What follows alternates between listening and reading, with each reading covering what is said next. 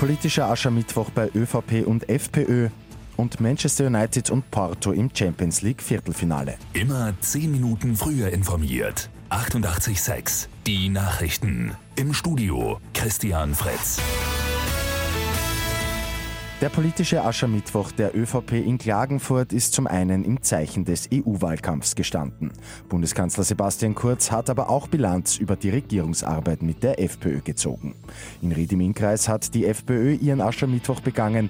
Schon fast traditionell sind die anderen Parteien bei der Rede von Vizekanzler Heinz-Christian Strache aber nicht gut davongekommen. Einzig über die ÖVP und die gemeinsame Regierungsarbeit hat Strache positive Worte verloren. Die EU-Innenminister wollen heute Fortschritte bei der Asylreform erzielen. Hauptstreitpunkt ist eine in Krisenzeiten geplante Verteilung von Asylwerbern auf alle Mitgliedstaaten. Am Rande dürfte auch die Zukunft der EU-Marinemission Sophia diskutiert werden, die vor Libyen gegen Schleuserbanden vorgehen soll.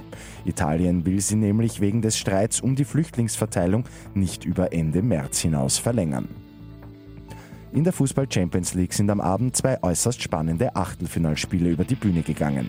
Manchester United gewinnt gegen Paris Saint-Germain mit 3 zu 1. Ebenfalls 3 zu 1 endet das Spiel FC Porto gegen die AS Roma. Kurios, beide Spiele sind erst in den Schlussminuten jeweils durch einen Elfmeter entschieden worden. Manchester United und der FC Porto stehen somit im Viertelfinale. Der Vierfach-Jackpot bei Lotto 6 aus 45 ist geknackt und es gibt gleich zwei Sechser zu je 2,6 Millionen Euro. Das sind die Gewinnzahlen 1, 7, 12, 33, 37, 42, Zusatzzahl 43. Die Angaben sind ohne Gewähr. Und Europas stärkste Wärmepumpe ist in Wien in Betrieb gegangen. Die gute Nachricht zum Schluss. Die in Simmering stehende Pumpe kann 25.000 Haushalte mit Fernwärme versorgen. 40.000 Tonnen CO2 werden dadurch eingespart.